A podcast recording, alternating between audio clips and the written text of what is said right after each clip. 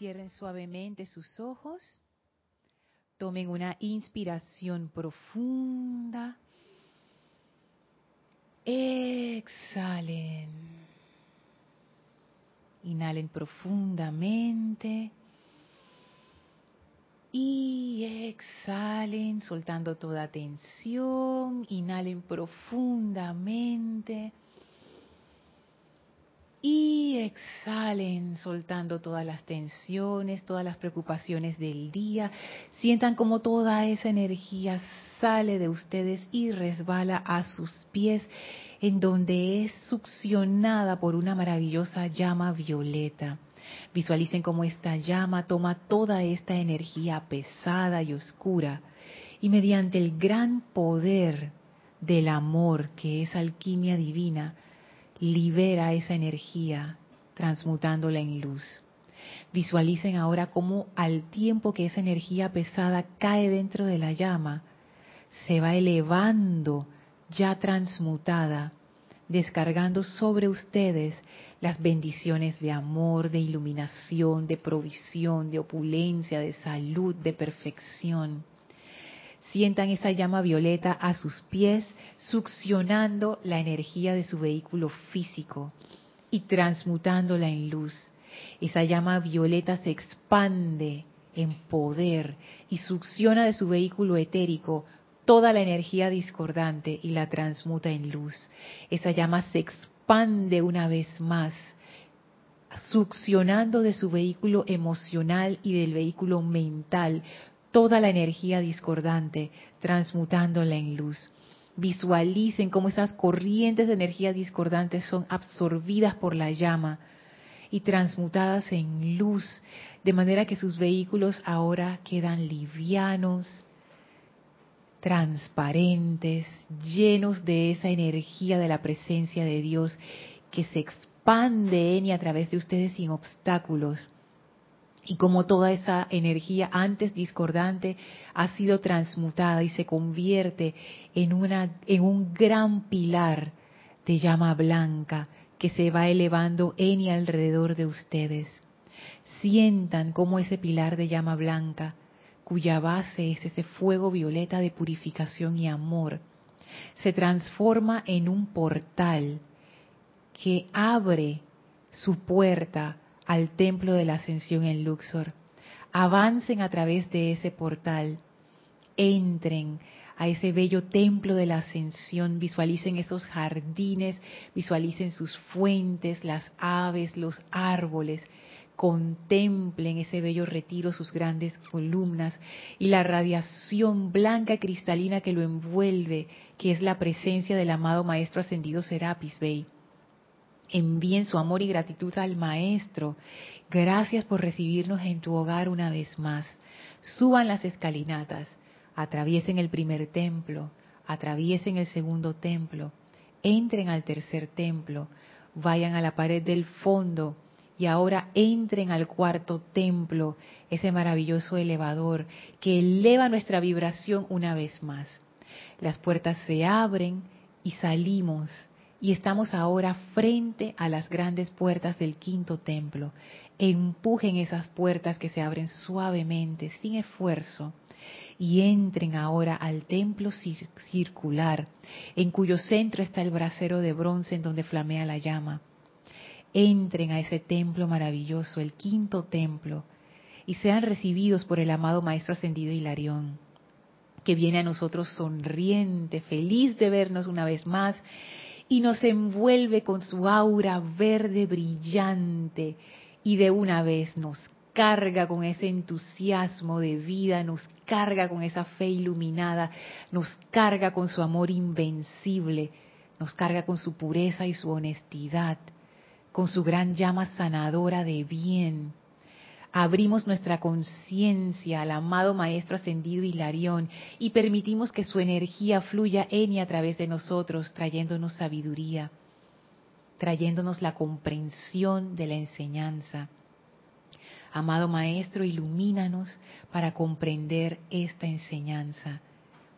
envíen su amor y gratitud al Maestro y vamos a permanecer junto a Él en este estado de conciencia mientras dura la clase. Tomen ahora una inspiración profunda. Exhalen y abran sus ojos.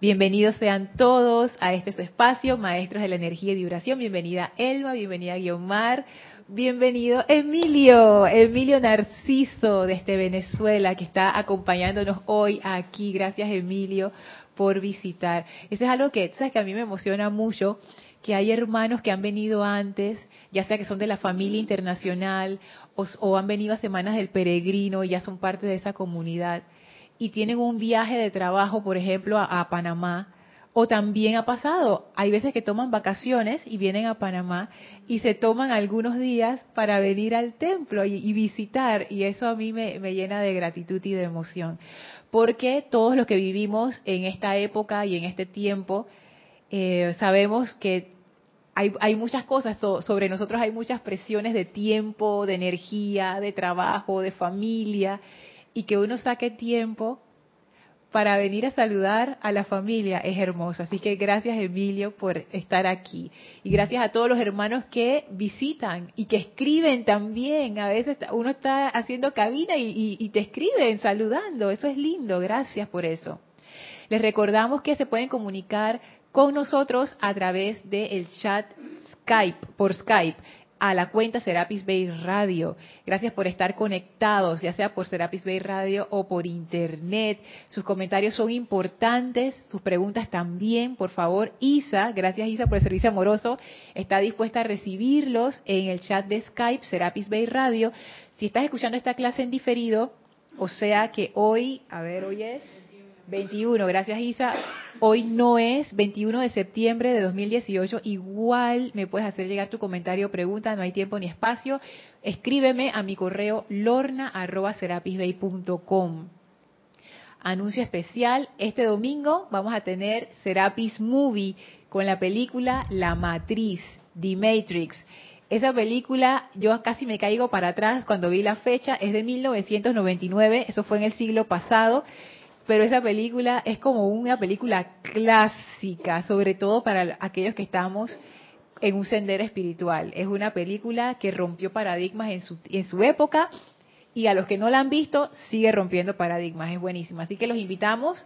Vamos a repasar porque ya, ya la habíamos visto en Serapis Movie uf, hace muchísimos años. Y bueno, vamos a ver qué nuevos regalos de conciencia trae esa película. Así es que domingo este domingo 23 de septiembre, a partir de la una de la tarde, hora de Panamá, están todos invitados. Recuerden, cada quien tiene su película en sus hogares o en sus grupos. Lo que transmitimos son los comentarios, no la película en sí, por temas obviamente de derecho de autor. Así es que están todos invitados a participar en el Serapis Movie de este domingo. Y bueno, seguimos Seguimos en los temas que nos competen, estando en el quinto templo. Estamos haciendo un recorrido por los templos del retiro de Luxor. Estamos por el quinto templo. Jamás pensé que llegaríamos tan lejos, la verdad. Y estamos con el maestro ascendido Hilarión, que ese maestro ascendido trae, ha traído tanta bendición. Todos los maestros traen sus bendiciones, pero uno siempre está como más enamorado del que está con el que está trabajando actualmente y como estamos con el maestro ascendido Hilarión, eh, definitivamente es una energía hermosa. Aunque yo no sé si hermosa es la palabra, es una energía reveladora. Esa es, esa es una mejor palabra. Por lo menos en mi caso ha sido así, como que te va enseñando y te va mostrando. ¡Wow! Y estamos examinando un discurso que aunque sea del Mahashohan, lo estamos haciendo bajo la luz del quinto templo y del maestro ascendido Hilarión. Y eso es un amante, este discurso está en un amante de la enseñanza 870-871, que se llama proceso voluntario. Y quiero volver a leerles los dos párrafos que son los que estamos estudiando. Dice así el Mahashohan, todos los fieles chelas que profesan seguir a los seres ascendidos tienen que encarar eventualmente el hecho de que es menester que estén dispuestos a ser despojados de todo apego a personas, sitios, condiciones y cosas, tal cual lo experimentaron quienes los precedieron a los ámbitos de luz, ya que después de que el ser personal ha desraizado la autoimportancia y la vanidad, Entonces el espíritu eleva suavemente la conciencia a las grandes alturas de liberación y luz, de las cuales no hay regreso a las trampas de los sentidos. Esto a veces parece ser un sacrificio más allá de todo aguante, pero es un proceso voluntario de crecimiento espiritual con el que ningún otro individuo podrá interferir. El alma pierde el sentido de sobreresponsabilidad por una parte de la vida empero se torna consciente de una responsabilidad para con todas las formas de vida por doquier. Esta liberación de las cadenas de servir al ser externo o personal no trae un sentimiento de melancolía, como podrán imaginarse, sino más bien un sentimiento de liberación mental, emocional y espiritual allende de la limitada comprensión humana. De manera que no se desanimen, hijos míos, por las condiciones externas aparentes, más bien tengan la plena seguridad de que mientras estén en el mundo, pero sin ser de él, ustedes podrán servir a los ámbitos superiores en la plena gloria, libre de su presencia yo soy. Y los seres de luz de esos ámbitos están siempre conscientes de ustedes y los bendicen.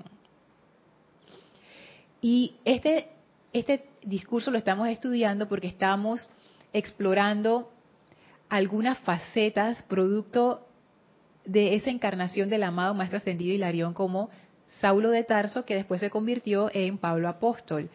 Y el tema de sacrificio es un tema que hemos estado como viendo, no tanto en su, en su acepción de que, ay, como, como uno dice, me estoy sacrificando y la parte dolorosa, sino más bien entendiendo el sacrificio como una actividad de transmutación. Causalmente, Guiomar y Maritza me hicieron comentarios antes de la clase precisamente hablando acerca de ese tema y recordándome que sacrificio es una palabra que se compone de dos términos en latín que significa hacer sagrado. O sea, tú haces una actividad para hacer sagrada una energía. Y es como una especie de transacción energética. Y yo pienso que eh, eso tiene sentido en cierta forma, por ejemplo, si yo quiero si yo quiero estudiar un tema, si yo quiero ser una experta, no sé, cocinera, yo necesito hacer una inversión de mi energía. O sea, yo no puedo hacer absolutamente nada y de repente, puff, ya soy experta, soy chef, ya de la noche a la mañana, no. Uno lo que hace es que uno invierte su tiempo, su energía, su esfuerzo, tus talentos, tus, habilidades mentales y emocionales, físicas también, etéricas, de todo, para lograr ese cometido. O sea, tú das algo a cambio de. Es como una inversión. Entonces yo veo que el sacrificio es una especie de eso, pero en aspecto transmutador. Y hablábamos de que en la religión cristiana ese concepto, y yo no voy a decir que yo comprendo la profundidad de ese concepto como se como se trata en la religión cristiana, es, más bien mi percepción al respecto. Ellos hablan del sacrificio y el Maestro Ascendido Jesús, ellos lo ponen como ese sacrificio, que Jesús se sacrificó por la humanidad para lograr esa salvación. Y Omar me recordaba que ellos usan la figura del Cordero, Jesús como ese Cordero crucificado y tiene todo un simbolismo detrás de eso entonces. Y viéndolo desde nuestro punto de vista más, más acá, en Panamá y me imagino, y en Latinoamérica también, solo que no sé si se llama igual, está lo que se llaman las mandas, no sé si en Venezuela se dice así, que es que tú le, tú le dices a, un santo o a la Virgen, mira, yo voy a hacer esto a cambio de que tú sanes a mi hijo, me ayudes a conseguir trabajo, eh, o también dar gracias por algo. Eh, yo voy a hacer esto para darte las gracias por tal o cual cosa. Entonces, en, por eso, eso también se, se, se puede ver como un sacrificio, como que yo voy a hacer esto y aquí en Panamá a veces hay gente extrema de que voy caminando de rodillas desde no sé dónde a no sé dónde, esa es la manda, entonces uno como que paga, así se le dice, pagar la manda con el objetivo de que el santo o la Virgen te haga el, el milagro, como se, como se dice. O dando gracias también. Porque la idea es dar algo que para ti sea valioso. Y es que esa es la parte importante, que es la parte nuclear de lo que es el sacrificio. En el sacrificio yo no doy lo que me sobra.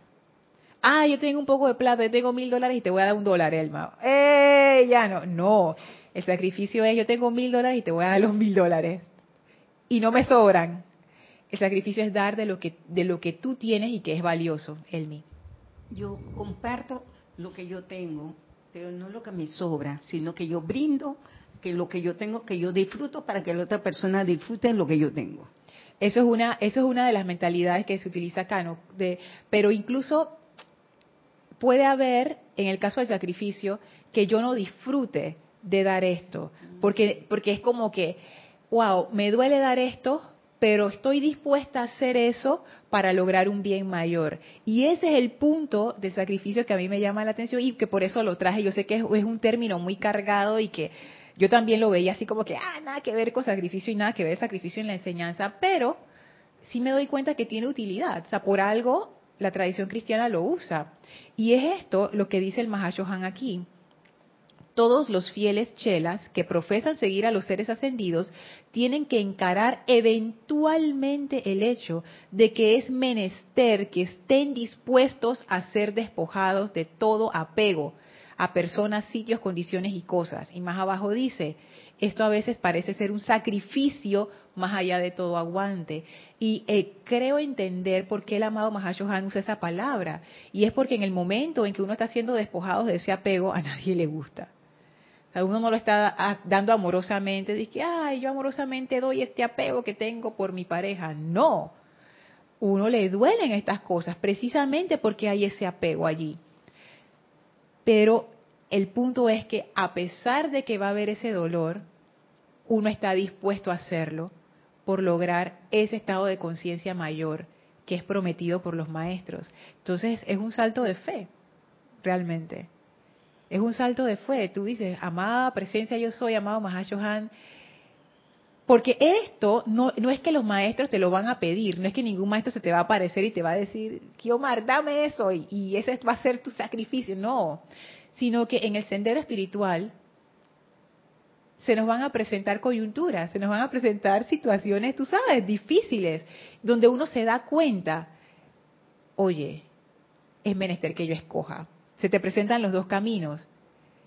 Y tú sabes que este camino, que es el camino que te va a doler porque es difícil, porque estás apegado, tú sabes que es el camino también que te va a liberar. Entonces, en ese caso, ahí entra esto de el sacrificio, que se puede llamar por otros nombres también, nada más que estoy usando ese porque ya lo veníamos usando en clases anteriores, es estar dispuesto a dar eso que te es difícil dar, pero tú lo vas a dar igual, porque tú sabes que hay un bien mayor detrás.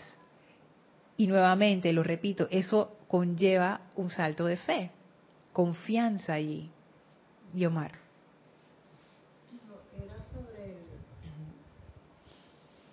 que pasó un ratico ya no, varias cositas que te iba a preguntar. Ajá. Deja que me vuelva.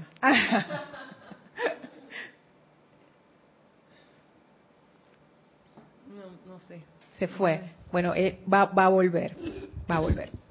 Entonces, en la clase anterior estábamos hablando que ese sacrificio entraña una rendición, precisamente porque yo de llegar al punto en que yo estoy dispuesta a dejar ir.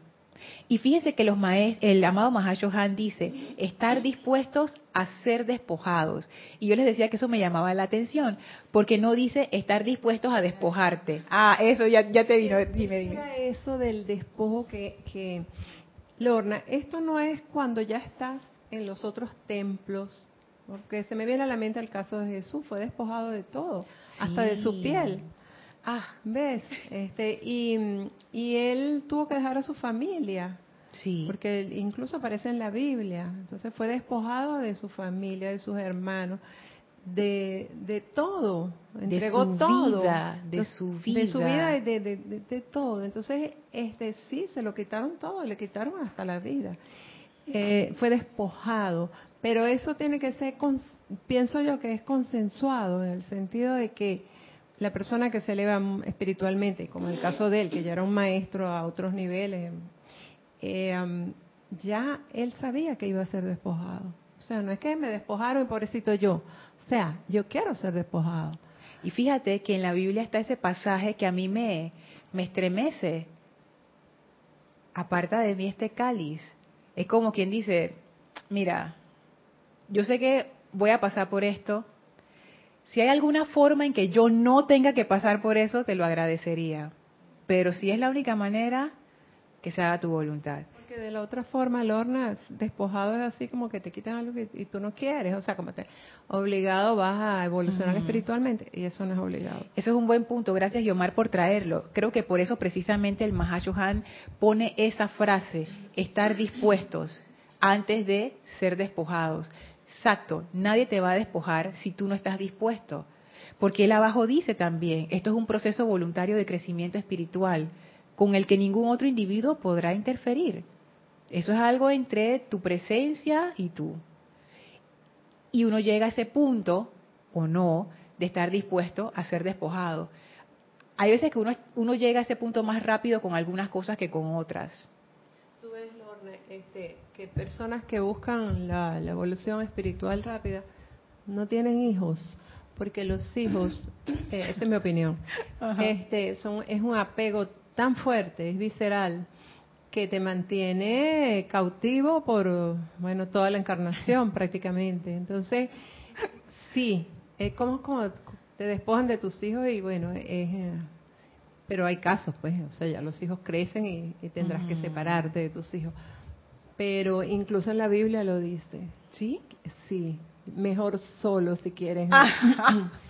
Sí, de verdad que no, no recuerdo bien el versículo, pero Ajá. lo dice. Ok, ok. Evolucionar. Bueno, sabes que con respecto a eso, yo creo que cada, cada ser escoge su camino. Y el tener familia te da, te pone frente a desafíos que una persona que no tiene la responsabilidad de tener hijos no, no los va a ver. Pero la persona que no tiene esa responsabilidad tampoco tiene los gozos de lo que es tener hijos. Entonces, y tiene otros desafíos que la persona con familia y con hijos no tiene. Entonces, cada quien escoge y recuerda que hemos tenido muchísimas encarnaciones. Estoy segura que hay encarnaciones en donde yo he sido madre de 14 chiquillos, en esta de ninguno, y así uno se va como balanceando. En algunas he sido la mamá sacrificada, en otras he sido el papá irresponsable, o el padre sacrificado y la mamá irresponsable, y, y hemos probado de todo. También he tenido como 14, ahora tengo dos. Así que esto es, es interesante, estar dispuestos a ser despojados. Y fíjate que el, el ejemplo que trajiste del Maestro Ascendido Jesús, hasta ese nivel, que tú pudieras decir, el Maestro estaba clarito de qué es lo que él vino a hacer después que se iluminó con su misión. Pero aún ese nivel, ser despojados es difícil. Tú puedes tener el nivel que tú quieras, pero sabes que en el diario del Puente de la Libertad de Jesús, él habla acerca de eso. Y la frase que a mí me viene, que voy a citar así como yo, yo me acuerdo, es que él, él le dice a los lectores, ¿no? ¿ustedes creen que eso fue fácil? Dejar a mi madre, que acababa de perder a su padre, dejar a mis hermanos, dejar esta vida, él decía, mi cuerpo que estaba en la flor de su juventud, porque él era una persona plena, él, él- él estaba viviendo, en- eh, es como, como tú en tu, la plenitud de tu vida, y tú sabes lo que es dejar todo eso, o sea, eso no es, y, eso yo creo que es lo que, lo que está detrás de ese concepto de sacrificio, o sea, eso no, no es como que, ay, ya pues, no, o sea, hey, uno tiene que respirar profundo antes de hacer estas cosas, porque ah, tú sabes, y yo, yo quisiera entender, porque todavía, fíjense que le, le he dado vueltas a esto, y no, no puedo todavía articular bien cuando el maestro habla acerca del apego. Es menester a que estén dispuestos a ser despojados de todo apego a personas, sitios, condiciones y cosas. Y les voy a explicar por qué. Más abajo, él habla, dice el Mahashohan, el alma pierde el sentido de sobreresponsabilidad por una parte particular de la vida. Empero se torna consciente de una responsabilidad para con todas las formas de vida por doquier. Y a mí ese término sobre responsabilidad me llamó la atención. Y yo busqué en internet a ver si ese término existía. Y si existe. Y de hecho, es una cuestión que se estudia en psicología, que yo no sabía. Y son tres, eh, como tres, tres formas. Está el subresponsable, que es esa persona que espera a ser complacido y que otras personas harán cosas por ellas. O sea, yo me lo merezco todo. Yo estoy aquí para que me sirvan, tú sabes, ¿no? Entonces soy subresponsable. Soy esas personas que uno siempre tiene que estarlas como cargando porque, tú sabes, ¿no? Yo estoy aquí y... No tiene iniciativa para nada. Excepto para ellos mismos. y ellos tienen la iniciativa, pero tú lo haces, Elma, tú haces el trabajo. Entonces esperan ser complacidos y que otros harán cosas por ellos. La persona responsable se responsabiliza de su propia vida emocional sin culpar a los demás. A eso me llamó la atención, porque, por ejemplo, cuando yo me disgusto, ¿qué es lo que yo hago? Ah, fue tu culpa. Eso mismo, Isa, fue tu culpa. Ey, ¿quién fue la que se disgustó? Fui yo. Yo tomé esa decisión. Yo me responsabilizo de eso y tomo una decisión. Y ahí también es menester a ser despojada, que yo quiero. Seguir furiosa o irme por otro camino. Entonces, responsabilidad. Yo asumo la responsabilidad de mi bienestar emocional y, de mi vida en general. Pero el sobre responsable son aquellas personas que hacen demasiado por los demás y tratan de resolver sus problemas. Y fíjense la palabra demasiado. O sea, no es tan mal que todas cosas por los demás. Eso es parte del, gozo de compartir y de, ser humano. Los seres, los seres humanos somos seres sociales y compartir y hacer cosas por los demás nos causa enorme placer. Eso es así. Cuando tú haces algo por alguien y la persona te da las gracias, ¡oh! eso es lo máximo. Entonces tenemos ya eso como metido dentro de nuestra psiquis. Pero una persona sobre responsable es una persona que hace demasiado por los demás. Demasiado y trata de resolver sus problemas. Y ahora vamos a, explorar un poco más por qué el amado Mahashohan diría el alma pierde el sentido de sobreresponsabilidad. Que ahí, ahí es la parte clave que amarra con el apego, que es la parte que yo quisiera, aprovechando que estamos aquí en conciencia grupal, comprender mejor. Isa. Yo veo ahí un gran cambio de conciencia nada más con el hecho de ser responsable. Porque el ser responsable es estar consciente de no criticar, no juzgar, no condenar, porque sabes que hay un núcleo en ti que ha formado eso y tú estás dispuesto a transmutar y a liberar esa energía de forma consciente. Por un lado, el hecho de sobre responsabilidad, me acuerda en mis palabras algo que decía el maestro ascendido El Moria, me parece que era él, con respecto a quitarle entonces la oportunidad a las otras corrientes de vida. Porque tú al tener esa sobreresponsabilidad, entonces mm, no permites que la otra persona crezca, en el sentido de que tiene una apariencia de lo que sea, tú vienes, actúas de salvar mundo y no lo dejas asumir. Por ejemplo, en el caso de los padres, como decía Yomar, eh, uno se vuelve, por ejemplo, sobreprotector. Y entonces tú estás dando dentro de tu familia más y más y más. Y al asumir eso, en un momento dado te van a pasar la cuenta. Por estar siendo, entre comillas, más responsable de lo que debieses. Entonces yo creo que ahí viene parte de ese desapego.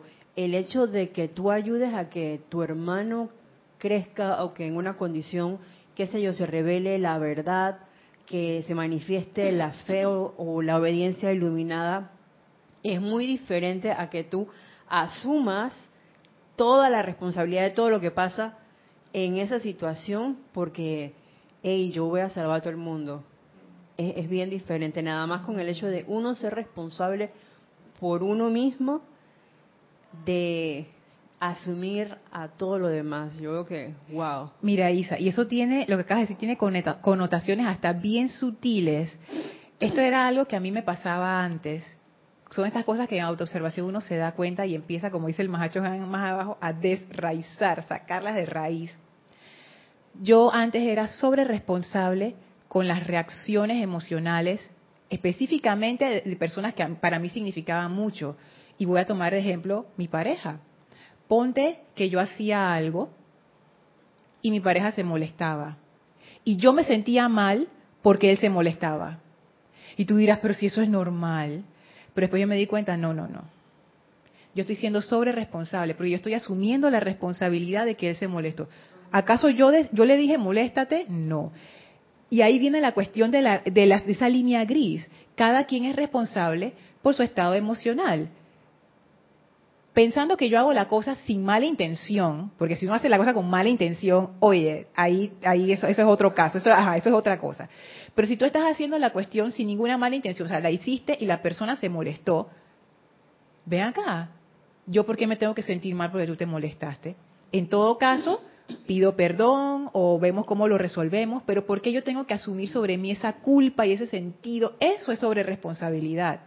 Y así en cosas chiquititas y en cosas grandes también.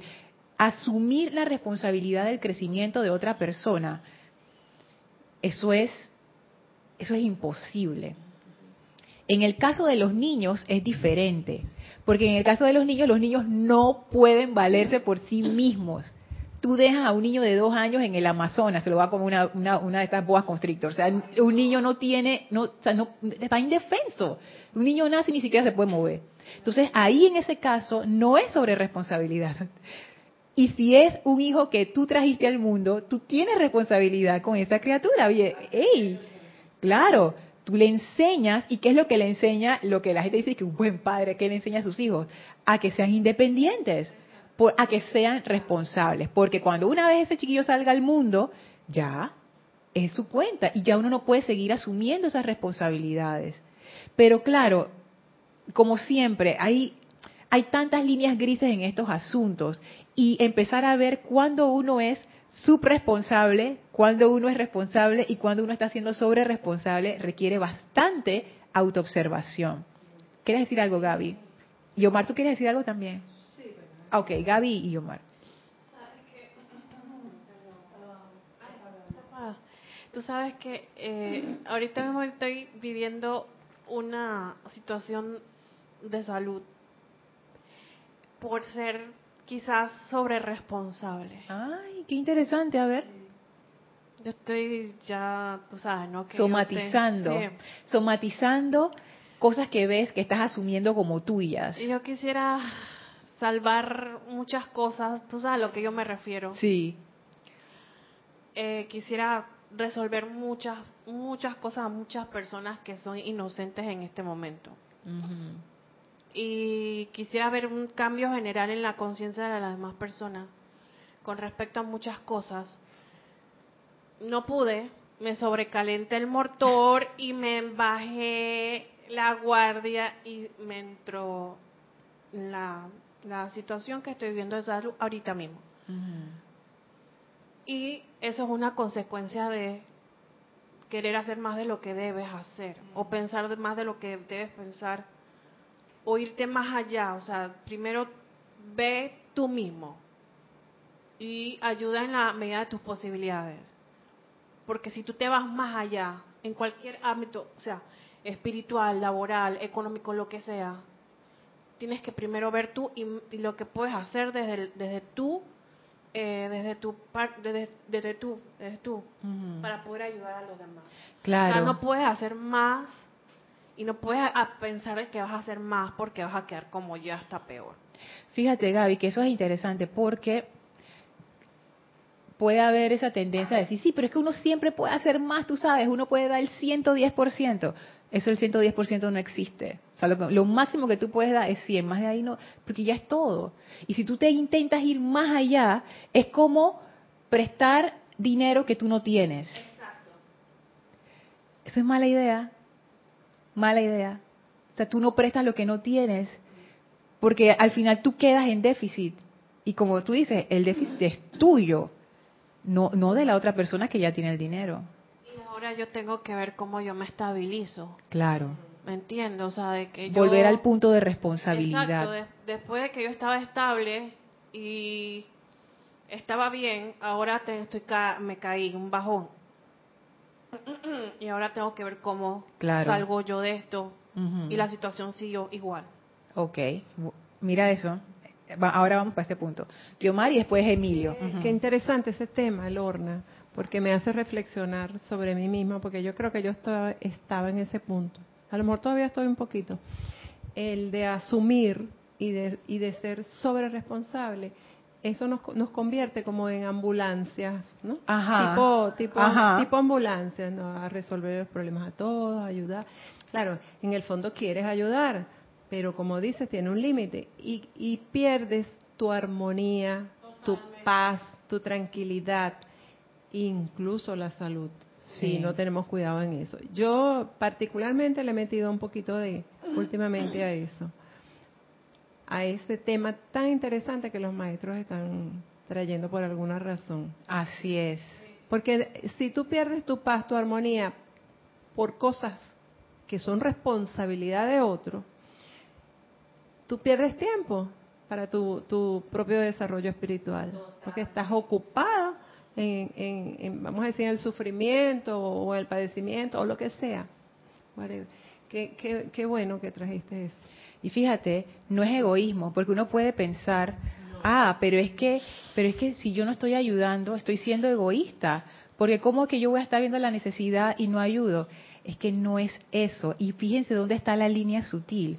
Tú puedes ayudar. Es más, un estudiante de la luz es una presencia confortadora, está allí para ayudar. Pero lo que estamos hablando aquí es una sobreresponsabilidad. Y fíjense que eso no es tanto a nivel físico como emocional. Tú empiezas a asumir cosas que no te corresponden. O sea, una cosa es ayudar y otra cosa es asumir cosas, cargar cosas que no te corresponden. Que tú no puedes cargar. Ese es el punto. Ese es el punto. Y vamos a ver cómo eso tiene que ver con todo el esquema de la personalidad que nosotros tenemos montado. Emilio. Gracias, Lorna. Yo veo una como una clave en todo esto, ¿no? Y es, es la, la madurez, Ajá. incluso la madurez espiritual, ¿no? Cuando uno está dispuesto a hacer un sacrificio es porque, como tú bien dices, tiene claro un objetivo, ¿no? Se me viene a la cabeza cuando uno decide asumir una carrera universitaria, Ajá. que tiene que dejar muchas cosas, incluso la casa de sus padres, los amigos, Qué buen punto, así eh, es. las fiestas, porque, oye, tú quieres ser médico, tú quieres ser arquitecto, tú quieres ser músico, y tienes que entregarte a eso para adquirir ese estado de conciencia. Entonces, veo que la madurez es fundamental allí para entender también eh, con respecto a la, a la sobreresponsabilidad Ujú. que las otras corrientes de vida también tienen las cualidades para, para salir adelante. ¿no? Y, y que tal vez ayudándolo desde el punto de vista humano no es la manera correcta porque te sintonizas con ese estado emocional, formas parte de ese círculo, desequilibras tu armonía, se desequilibran todos los cuerpos emocionales que están involucrados y tal vez uno como estudiante de la luz tiene las herramientas de la invocación, de la utilización de los rayos para que de una u otra manera soltar la sobreresponsabilidad y comenzar por otros canales eh, a ponerle luz a eso. Wow, Emilio, estás iluminadísimo. Dos cosas que dijiste. La primera es la madurez espiritual. Y fíjate que yo le quitaría espiritual y le daría ma- madurez punto, porque en realidad la vida espiritual es todo. Madurez. Es cierto, si yo voy a hacer un sacrificio, yo sé por qué lo estoy haciendo. Porque la gente no hace un sacrificio de que, ah, yo lo voy a hacer porque... No, tú tienes. Por intuición no, no, por intuición no. Exacto, tú tienes un plan en tu mente, o sea, tú sabes por qué lo quieres hacer y cuál es el objetivo. Y requiere madurez porque si, porque no, porque si no fuera el subresponsable. Ah, yo quiero esa carrera universitaria, pero tú sabes, a mí el profesor me va a pasar y mis amigos me van a hacer la tarea. Eso no funciona así. Entonces, sí requiere madurez para hacer un sacrificio. Requiere la madurez para ser despojado o la madurez para invertir. Tú sabes que si tú inviertes en esto no vas a tener lo otro, pero hey, tienes que dar algo por algo. Y lo otro es tener tu objetivo claro. Lo segundo que dijiste acerca de la sobreresponsabilidad, tienes toda la razón y eso fue algo que yo me vi a mí misma haciendo y eso es una de las cosas que yo estoy cambiando. Yo veo a la gente como pobrecito. La gente como la, ay, es que él no puede, yo lo voy a ayudar. ¿Con qué conciencia yo estoy haciendo eso? Eso parecería una tontería, pero no lo es. Porque uno está viendo las cosas como, como no son. uno de una vez ya encasilló y enjuició a la persona. Fíjate, Isa, eso es un caso de crítica, juicio y condenación, que no pareciera. Por supuesto, es que la personalidad y el ego, eso es lo principal que está ahí. Pero no porque sea algo malo, sino porque ese es nuestro estado de conciencia actual, la conciencia separada que, que ella, ella es así, esa es su característica. Y entonces eso, yo estoy encasillando a la persona. Elma no va a poder. Isa no va a poder. Gaby, que va, yo la voy a tener que ayudar porque, ¿sabes qué? No, ¿qué yo estoy haciendo allí? Estoy usando mis poderes creativos para hundir, para, para hacer a la persona subresponsable. Gracias, Isa, porque eso es lo que ocurre. Cuando yo soy sobre responsable, yo lo que creo es gente subresponsable. Y con el ejemplo de Gaby, yo jamás voy a poder ser victoriosa allí. No lo voy a poder lograr.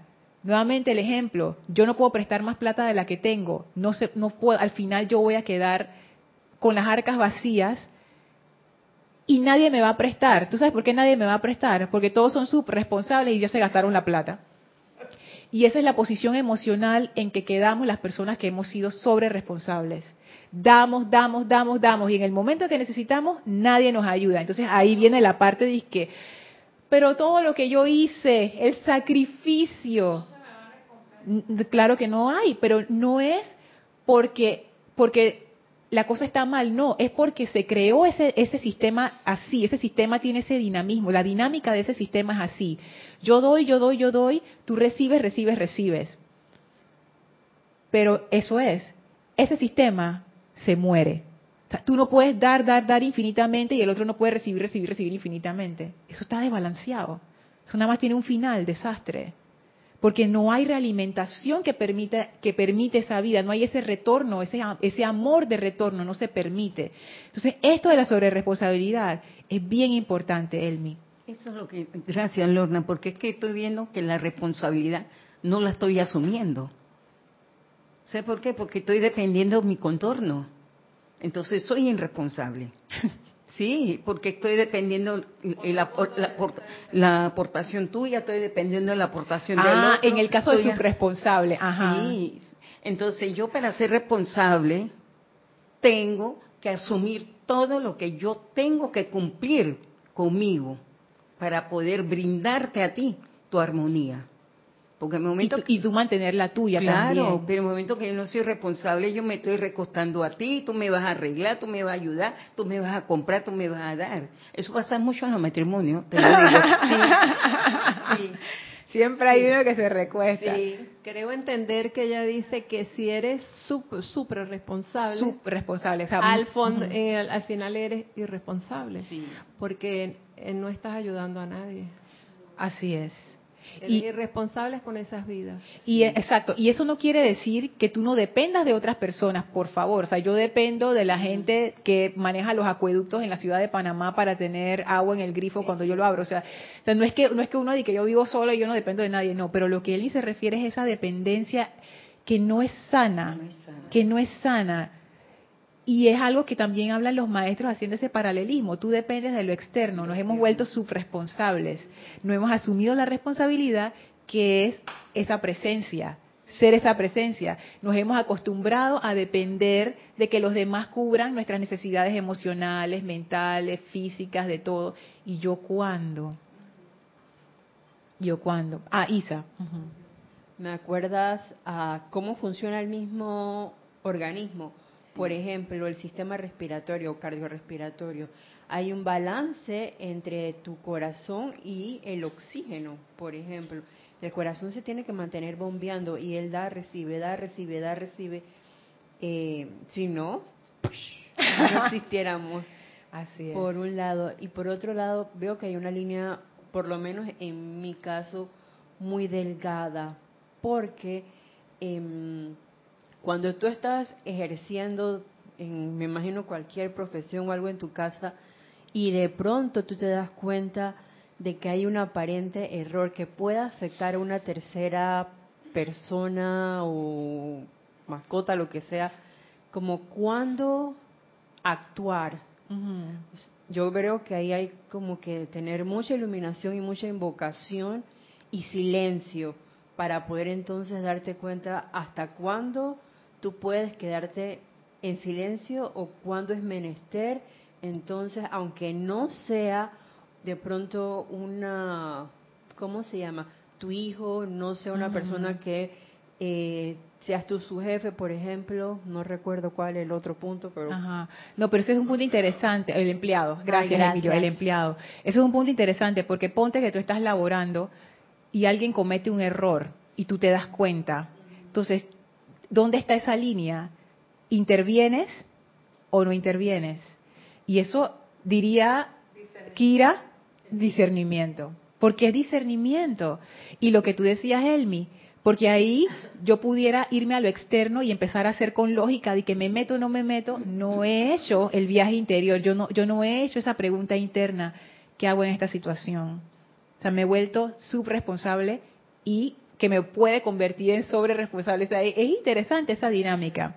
Entonces, les voy a contar una historia que una vez leí en un libro que ahora ilustra esa parte de la sobreresponsabilidad a la luz de la de, de, de la personalidad que quiero a ese punto quiero que lleguemos. Fíjense, hay un libro que fue bien famoso que se llama Eat, Pray, Love, que es comer, rezar, amar. Hicieron la película con Julia Roberts y todo. Bueno, yo vi la película, la película está buena, pero el libro está mucho mejor. Y en ese libro, en la parte de orar, ella va a un ashram en la India, o sea, un centro de estos espirituales, y ella narra en el libro todas las experiencias que tuvo, y está, está bien interesante porque ella es muy buena escritora y hace unos, unos análisis buenos. Entonces dice que en una de las experiencias que tuvo, ella tuvo un sueño, que en ese ashram está, ah, no me acuerdo quién era, la, hay una maestra, pero esa maestra tuvo un maestro anterior. Dice que ella veía la foto del maestro anterior, que era un hindú chiquitito con estas batas anaranjadas que ellos usan, y ella veía esos, los retratos de ese maestro y ella le, le daba miedo, ella no quería nada que ver con esa persona. Bueno, un día tuvo un sueño con este señor, se le apareció, que estaban en una playa. Entonces estaba ella, el maestro de su maestra, en la playa. Y entonces dice que él era un tipo autoritario y duro así, entonces la miró y la fulminó y le dijo, yo quiero que tú hagas algo para detener las olas del mar, porque dice que el mar estaba como que embravecido y venían las olas y venían las olas, y dice que ella se puso nerviosa en el sueño, ¿no? Y ella empezó a sacar eh, libretas y a diseñar, tú sabes, pero dice yo, pero yo no soy ingeniera, yo no sé nada de esto, pero igual ella empezó a dibujar diques, dibujar rompeolas, dibujar todos esos tipos de esquemas que se le ocurrieron, y al final ninguno funcionó. Y entonces dice que ella se puso desesperada y se puso a llorar en el sueño porque se dio cuenta que no podía. Entonces dice que en ese momento escuchó que el swami, el maestro, se, este, se empezó a reírse, se empezó a reír a carcajadas, que se doblaba de la risa y se, se limpiaba las lágrimas de la risa de los ojos. Entonces dice que el swami le dijo, mi amor, sí, porque le dijo, mi amor, mira, mira, mira ese océano. ¿Cómo tú crees? Por favor, si eres tan amable, dice, si eres tan amable, dime, ¿cómo tú crees que tú vas a poder contener eso? Mirando al océano. Eso, eso, miren, yo cuando leo esa, esa parte en el libro, a mí se me aguan los ojos, porque yo me veo reflejada allí.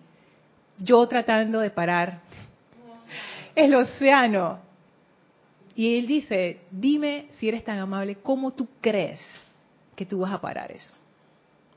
La vida, ¿cómo tú vas a parar el océano? Tú no puedes parar el océano. El océano Pacífico, que es el más grande. Una persona parada frente al océano Pacífico. No hay manera. Entonces, ahí yo veo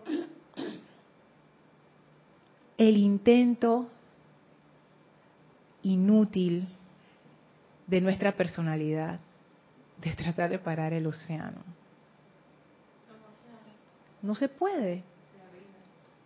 Nosotros queremos, como esta pequeña personalidad, detener el océano, detener las olas, controlar las olas, controlar la vida, que todo funcione, que todo se haga, que todo el mundo sea feliz, que todo el mundo esté bien, que todo sea como yo digo. Y no se puede, no se puede. Uno piensa que sí se puede, no se puede. Y ese pensar que sí se puede está bien arraigado profundamente. Y esa es la parte que yo todavía no sé cómo articular. como que la veo, pero como que no la acabo de comprender cuando el maestro habla de estar dispuestos a ser despojados de todo apego. Por ahí es donde yo veo ese apego, esa como esa esa creencia fundamental de nuestra personalidad de pensar yo puedo detener el océano. Y una y otra vez somos revolcados por el océano y no acabamos de entender. No se puede. Y aquí yo hice un esquema en el tablero bien sencillo, que es un pequeño círculo, un círculo bien chiquitito que dice cuerpo. Hay un círculo un poco más grande que dice mente. Y hay un círculo todavía más grande, pero grande, grande, grande, grande, que dice espíritu. Y yo hice esa división como para hacerlo bien sencillo, sin meternos y que en cuerpos inferiores, nada, no, bien sencillo. Cada círculo está dentro del otro. Mente, el círculo de la mente, tiene dentro el círculo del cuerpo. Y el círculo del espíritu, que es gigante, gigante, gigante, tiene dentro el círculo de la mente y del cuerpo. Dentro del cuerpo es nuestro cuerpo físico. Mente incluye todo lo que es nuestra psicología, todas nuestras emociones, sentimientos, pensamientos, nuestras memorias, toda esa parte interna. Y el espíritu, pudiéramos decir que es la presencia, o sea, Dios. Sería el océano, el espíritu, entonces. Sería el océano. Sí. El océano. Ah, mira, sí, pudiera ser. La cuestión con esta representación es que a mí me ayudó a poner las cosas en perspectiva. ¿Por qué? Porque nosotros por alguna razón estamos trancados de que somos la mente. La mente. Porque ya con el cuerpo, habiendo estado en esta enseñanza, ya uno como que ya aceptó que uno no es su cuerpo. Ya en esa no caemos. Pero vamos al segundo, al segundo nivel, la mente. Yo creo que yo soy mi mente. Yo creo que todo lo que yo soy y todo lo que yo puedo hacer está dentro de esa mente. Todo, todo, todo, mi, toda mi identidad, todos mis pensamientos, todas mis cosas, todo lo que yo pienso que es valioso, lo más valioso de mi vida, todo eso está dentro de eso que yo llamo mente, está ahí. Y como yo estoy como metida dentro de esa mente, yo pienso que eso es todo lo que existe, eso es todo lo que hay. Todo lo que yo está dentro de ese círculo que yo llamo mente, eso es. Y por eso yo pienso que yo puedo controlar al océano. Porque en mi mente ese océano tiene el tamaño de mi mente. En realidad eso no es así. Porque nosotros somos el espíritu que se manifiesta a través de la mente y el cuerpo, que son sus vehículos. Y ese espíritu, eh, ahí viene la parte esta de la rendición. Cuando el maestro dice, el Mahachohan dice, el alma pierde el sentido de sobreresponsabilidad por una parte particular de la vida, que yo interpreto como la mente. Somos sobreresponsables. Todos los ejemplos que dimos de sobreresponsabilidad, aplíquenlos a la mente. Nosotros queremos resolver todos nuestros problemas a punta de voluntad humana, a punta de mente, a punta de lo que nosotros pensamos que es. Nosotros vamos a resolver los problemas del mundo con nuestra mente, con nuestro ser, con lo que nosotros tenemos. No nos estamos abriendo al espíritu, porque lo tenemos fuera de nuestro esquema. Y bueno, como ya, ya la clase se terminó. Sí, el tiempo pasa tan rápido. Quiero, quiero dejarlos con, con, una, con, un, con un pensamiento, forma una idea, que a mí me, me empezó a ayudar como a romper ese esquema. Porque al estar tan metidos en la mente, uno piensa que uno ya lo sabe todo. Entonces uno dice, yo, so, yo, o yo, sé todo lo que es. Pero nosotros somos parte de algo muchísimo más grande que nosotros no sabemos qué es. Esa es una, ese es el océano. Esa es una fuerza bien poderosa que somos nosotros, que está en nosotros y que nosotros no conocemos. Y lo importante de eso es abrirse al misterio. Abrirse a que hay una parte de nosotros que nosotros no conocemos. Hay una parte de nosotros que nosotros no conocemos. Y esa parte es bien poderosa. Abrirse a eso. Porque eso empieza como a resquebrajar esa limitación de que estamos atrapados dentro de nuestra mente, que sería toda esa parte psicológica de pensamientos, sentimientos, identidad, etcétera. Nosotros somos más que eso. hay una parte de nosotros que no conocemos. Cuando uno empieza a pensar así, uno le empieza a abrir la puerta a esa otra parte. Ahí pueden pasar los milagros. Porque tú estás dejando que el océano haga su trabajo y tú te quitas, te quitas y dejas fluir. Eso es lo que decía el Maestro Ascendido Jesús acerca de, ese Espíritu Santo. Suban a la cámara superior y espérenlo porque Él va a venir. Entonces, esa, esa rendición, ese saber, hay una parte de mí que yo no conozco y esa parte está aquí. Tú simplemente te abres, tú te rindes a esa parte y tú dejas que el océano venga. Imagínense eso, imagínense eso, ustedes son un riachuelo chiquitito, todos somos ese riachuelo chiquitito, peleando ahí con la vida, como se dice, luchando y luchando, cuando nosotros podemos abrir las compuertas y decirle al océano, ven, entra. Y nosotros somos el océano. Así es que bueno, esa clase de, y, y, seguimos en la próxima clase explorando más acerca de ese apego, que es lo que no nos deja salir de la mente. Yo todavía no, no puedo explicarlo. Ojalá alguno de ustedes sí lo pueda explicar y nos lo explique. ¿Qué es eso? O sea, ¿por qué? ¿Por qué estamos en esa sobreresponsabilidad? ¿Por qué caímos en ese hueco? ¿Por qué nos, no acabamos de, tú sabes, de meter el cambio para salir de allí? ¿Qué se requiere para, para abrirle la puerta a Dios? Y mantenerla abierta. Sí. Así que bueno, eh, vamos a despedirnos del maestro. No sé si, se puede leer rapidito los que estuvieron conectados para, para regocijarnos con sus presencias. Sí, estuvieron Horacio Berardi desde Chile, Valentina de la Vega Montero desde España y Leticia López desde Dallas, Texas. Gracias por estar conectados, gracias a todos, gracias a, los que no se reportaron también, gracias a los que van a escuchar esta clase en diferido.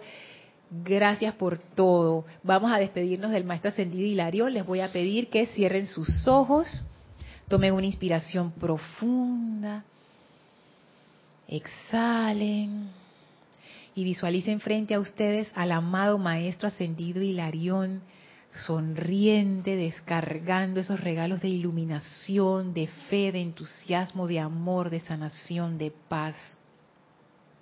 Con gran amor le damos las gracias al Maestro, nos inclinamos ante Él en conciencia por esta gran bendición.